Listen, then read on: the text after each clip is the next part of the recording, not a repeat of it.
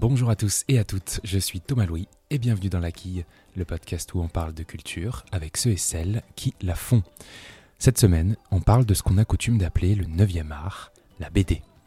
Je reçois Théo Grosjean qui publie chez Delcourt L'homme le plus flippé du monde, une série de petits épisodes de deux pages qui prennent tous pour pivot l'anxiété généralisée dont souffre leur auteur. D'abord publiées sur Instagram où je les ai découvertes, ces scénettes de la vie quotidienne sont toutes réunies dans cet album papier et s'accompagnent de 20 histoires exclusives que Théo ne publiera jamais sur les réseaux sociaux. Entre l'impression de n'avoir rien à dire d'intéressant en société, la hantise de la mort ou encore les petites angoisses de tous les jours, Théo Grosjean parle de lui pour nous parler de nous. Et en ça, l'homme le plus flippé du monde résonne comme une BD assez universelle, pleine d'humour et de sensibilité. Et avec Théo Grosjean, on parle de ce que représente l'anxiété généralisée au quotidien, de la manière dont il travaille les couleurs, le texte, ou encore de la BD sur Instagram, format singulier qui donne toute son essence à cet album. Bonne écoute Bonjour Théo. Bonjour. Alors ces différentes histoires que tu nous racontes dans cette BD, L'homme le plus flippé du monde, elles ont pour point commun de nous raconter tes angoisses. Alors il y a l'angoisse d'aller à une soirée où tu connais personne, il y a Mhm. l'angoisse de, de prendre un rendez-vous euh, par téléphone, il y a l'angoisse de, de l'amour aussi. À quel Ouais. point t'en rajoutes pour en faire une, euh, une, une vraie histoire de BD qui tienne Ben, euh, ben en fait, honnêtement, j'en rajoute pas tant que ça. C'est-à-dire que c'est assez proche de. Après, en fait, je pense que l'effet, euh, l'effet très, très entre guillemets flippé de la BD, c'est surtout euh, dû au fait que je choisis de représenter particulièrement les moments où je suis anxieux. Donc, il y a pas, il y a pas. Enfin, dans ma vie, je- des fois, je suis bien aussi. Donc euh, voilà, c'est. Oui, peu- c'est des moments. euh, Voilà, c'est des moments qui sont choisis pour, euh, bah, pour coller au thème un peu de la série. Mais en fait, les, les, les, les, les- bah, ce qui se passe dans les BD est assez représentatif de ces instants-là. Après, évidemment, je rajoute des, des éléments, on va dire, pour, pour, bah, pour rendre le truc un peu plus visuel, par exemple. Donc voilà, il y a des, comme c'est du cartoon, il y a toujours un peu de. Mais, mais par contre, il y a des anecdotes qui sont vraiment, euh, bon, pas toutes, mais il y en a, la plupart sont assez proches de, de la réalité. C'est souvent vraiment basé euh, sur des anecdotes euh, vécues. réel. Il y a une vraie proximité donc entre, euh, entre ces épisodes, disons, et, et ta vie quotidienne. Est-ce que c'est la seule Est-ce qu'il y a d'autres sources d'inspiration ou pas du tout?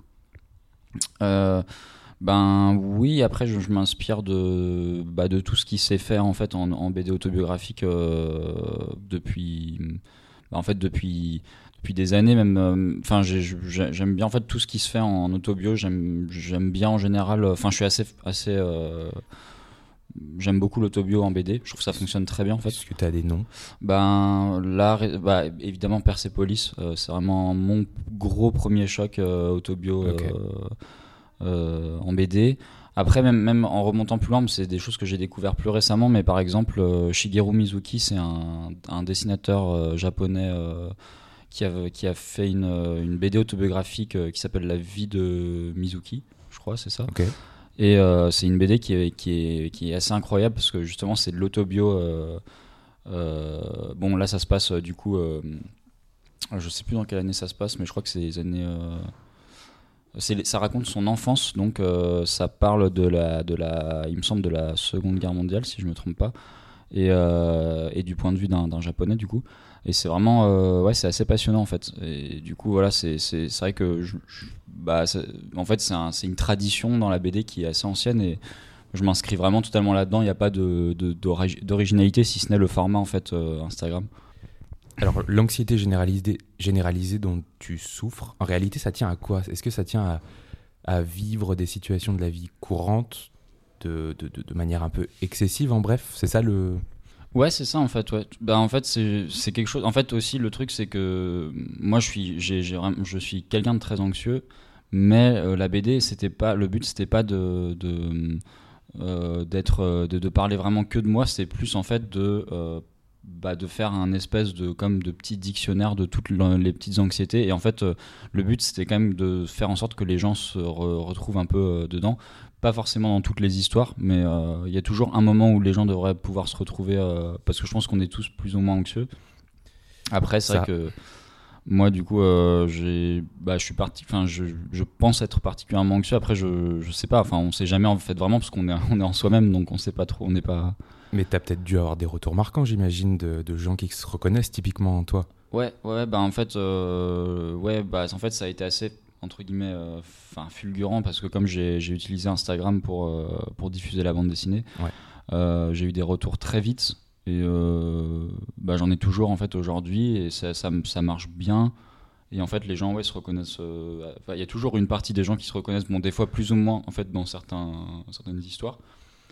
Mais, euh, mais ce qui est intéressant, c'est que même si euh, même s'ils se reconnaissent pas toujours dans les histoires, ils sont quand même, ils, commencent à, être attachés en- entre guillemets à, je pense, l'univers et le personnage, et du coup, bah, je peux aussi prendre plus de liberté et moins être simplement dans une euh, dans des posts purement relatable avec vraiment des histoires qui se qui essaient de, de, coller à un quotidien etc où je peux vraiment raconter des trucs plus personnels. Les gens sont assez bah, sont assez ou- ouverts à ça en fait Mais justement, le fait que ça a été posté exclusivement il y a 20 hors série, disons, Mm. dans, la, dans la BD livre, mais euh, dans l'absolu, c'est euh, tout ce que tu as fait sur Instagram.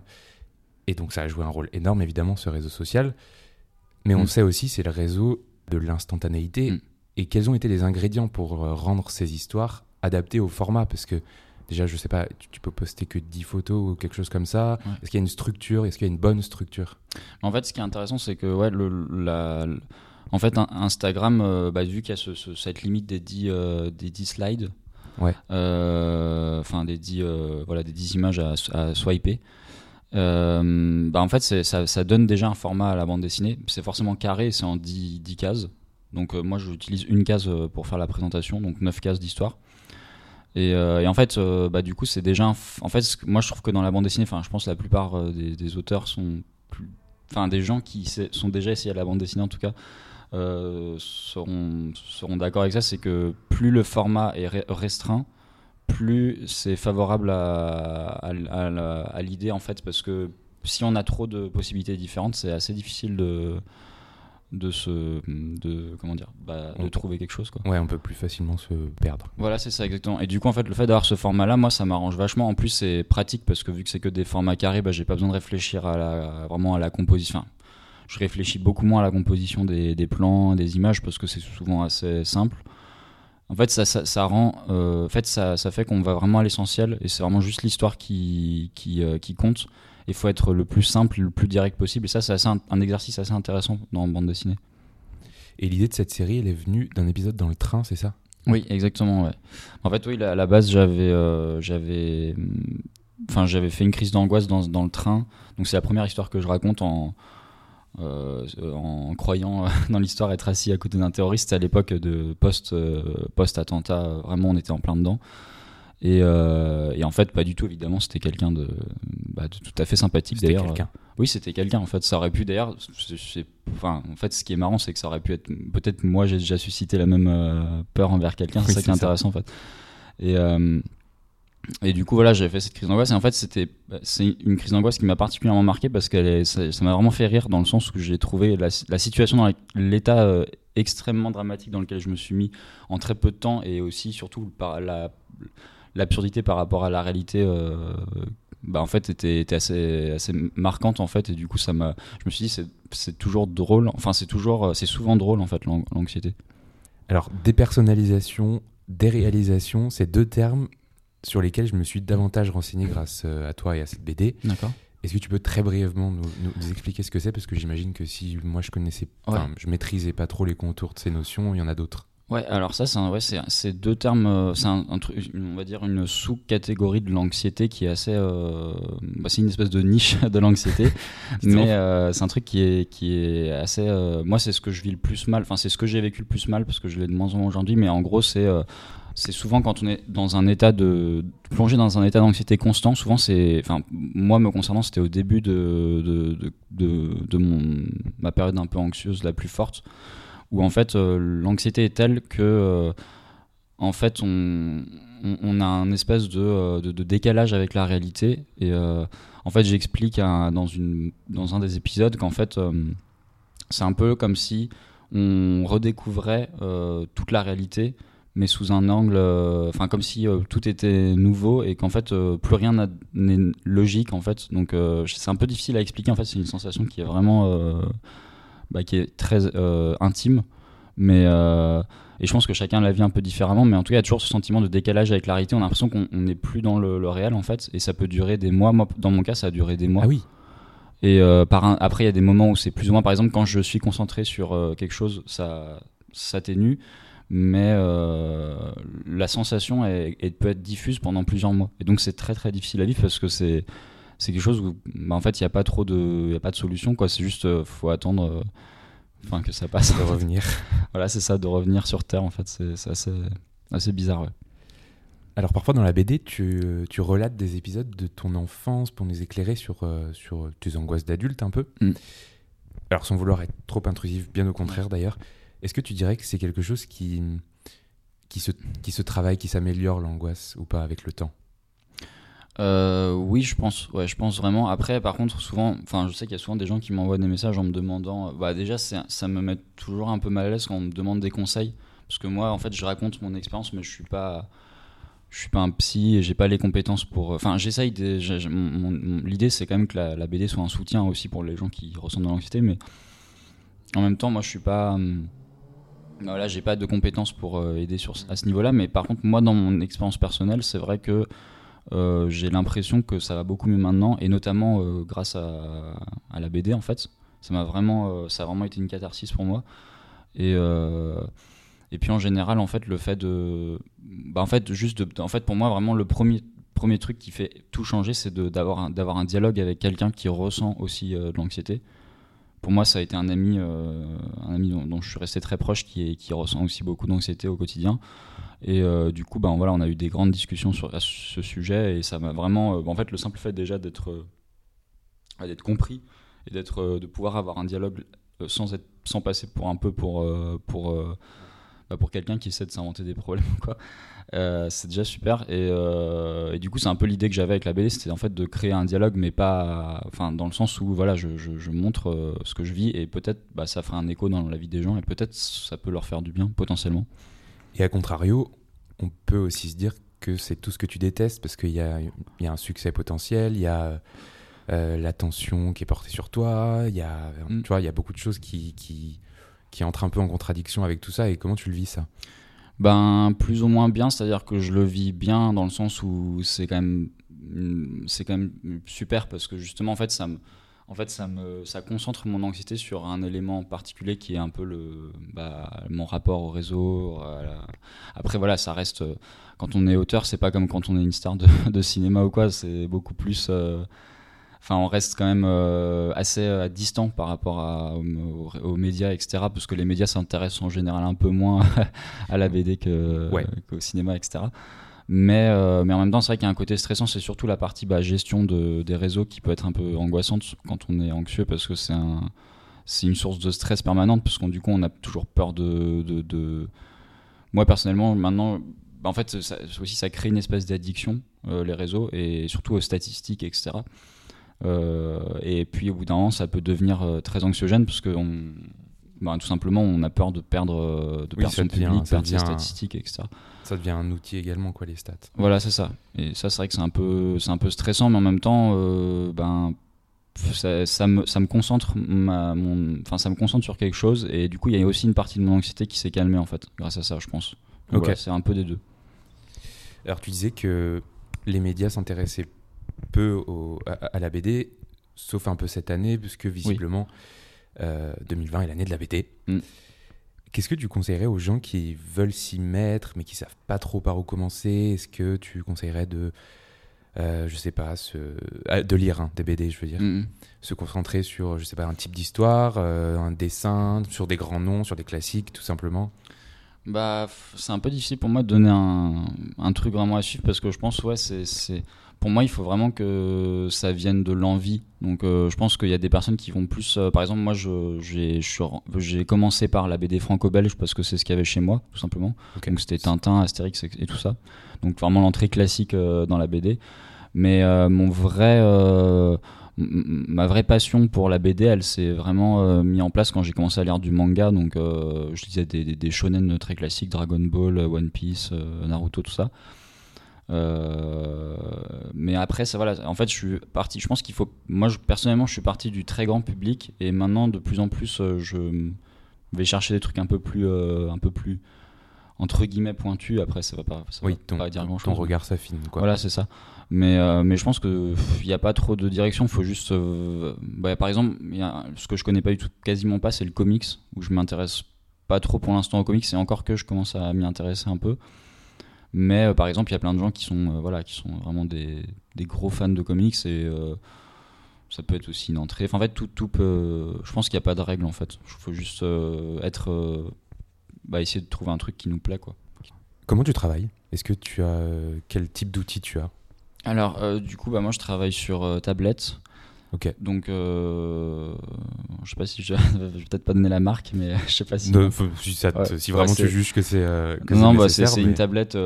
c'est un, une tablette où je dessine comme ça, simplement au stylet, sans sans, euh, sans c'est pas une Cintiq donc c'est pas le parce qu'en fait il y a deux types de, de tablettes il y a les tablettes vraiment indépendantes comme iPad etc ouais. et les tablettes euh, euh, vraiment pour le dessin et moi j'utilise vraiment une tablette bah, pour, pour, moi c'est un iPad et c'est assez pratique parce que du coup c'est très bah, on peut un peu se balader partout avec voilà et j'attache peu d'importance à la façon de, de, faire. Pour moi, c'est vraiment le résultat qui compte. Donc, euh, enfin, c'est pas, pour moi, c'est pas un truc. Euh, pour moi, c'est le pratique qui va, qui est, qui est vraiment important, quoi. Ok. La BD, elle est exclusivement basée sur euh, le noir et le orange. À quel moment tu t'es penché sur ces couleurs et le blanc? Bah du coup il n'y a, pas trop de, de raisons si ce n'est qu'en fait ouais, la couleur bah, c'est une couleur que j'aime bien tout simplement cette espèce de une espèce d'oranger un peu un peu entre le jaune et l'oranger ouais euh, j'aime bien cette couleur, je trouve qu'elle. Euh, en fait, ce qui est intéressant, c'est qu'elle attire l'œil et en même temps, elle, a, elle, est à la fois un peu bah, joyeuse, entre guillemets, et en même temps, quelque chose d'un peu anxiogène avec le jaune. C'est parce que c'est un peu le. C'est une couleur qui, qui, est un peu alarmante, je sais pas comment dire. Donc, euh, je trouve que ça collait bien avec le thème, parce que je voulais pas que ça soit un truc glauque, mais en même temps que ça soit quand même un peu alarmant. Voilà, c'est un peu comme un truc, ça se voit tout de suite en fait. Voilà, c'était tout simplement pour ça. Après, le, noir et blanc, bah, c'est. Moi, je suis vraiment. Euh, je m'inscris, on va dire, dans. Euh, la, la, un peu la ligne claire euh, dans la bande dessinée. Enfin, c'est en tout cas, c'est ce que j'aimerais arriver à faire. Parce que je trouve que c'est un. Le la ligne claire, en gros, c'est tout ce qui découle de Tintin, quoi. Et je trouve que c'est une façon de dessiner qui est vraiment. c'est presque du, de la symbolique, quoi. C'est-à-dire, c'est très clair, on voit tout de suite où veut en venir le dessinateur. Et euh, je trouve que c'est vachement pratique pour raconter des histoires et ça parle vraiment euh, tout de suite en fait visuellement. Ben, en parlant de ça, ton personnage, ton alter ego, mm. il est souvent représenté avec, avec les, des gouttes de sueur, avec le corps qui tremble. Il y a aussi les mains dans les poches souvent, même sur, mm. euh, sur la couverture. Il manque quoi pour avoir la parfaite panoplie de l'angoissé? Ben pas grand, pas grand chose je pense. Après en fait ce qui est intéressant c'est que bah ça c'est des trucs qu'on peut qu'on qui sont vachement visuellement en bande dessinée ça fonctionne bien. Alors que par exemple si je me filmais ça serait plus difficile de retranscrire euh, ça. Enfin si je me mettais à trembler ça serait un peu too much euh, ouais ce serait presque une crise d'épilepsie voilà. euh, alors que dans la BD ça passe parce qu'en fait c'est caricatural de enfin à la base la BD c'est un peu caricatural donc en fait ça enfin ça, ça, peut l'être en tout cas euh, du coup, c'est mm, ouais, ça, en fait, ça fonctionne bien, euh, je trouve. De, en fait, avec un, petit, simplement une petite variation de trait comme ça, on peut tout de suite euh, suggérer l'anxiété. Et après, bah, tout, tout, le, tout ce, qui est, ce qui est intéressant aussi, ce qui manque, on va dire, si on prend juste ces, ces éléments-là, c'est tout ce qui se passe à l'intérieur de, de, la tête. Et en fait, je le représente aussi dans la BD sous forme souvent de, de dialogue avec soit des personnages qui sont des métaphores de, de Enfin, voilà, par exemple. Voilà, l'angoisse, par exemple. Euh, soit de euh, bah, parfois c'est par exemple des espèces de ça c'est un, truc un peu classique qu'on a qu'on voit souvent par exemple il y a eu euh, comment un film de Pixar là, vice versa qui a repris un peu cette idée avec les, les, les, émotions dans tout ça ça fonctionne toujours bien c'est un truc assez entre guillemets classique de représenter un peu le cerveau comme une espèce de salle de réunion avec des et ça fonctionne toujours en fait donc des fois je, l'utilise mais en fait, je me donne pas de format particulier, c'est-à-dire que si ça colle avec l'histoire, je vais faire ça, mais si, ça, si c'est un truc. Parfois, c'est vraiment plus proche de la réalité dans le sens où je vais vraiment être juste dans le dialogue, évoquer des, des émotions. Parfois, si c'est nécessaire, je vais vraiment utiliser des métaphores, voilà, des personnages.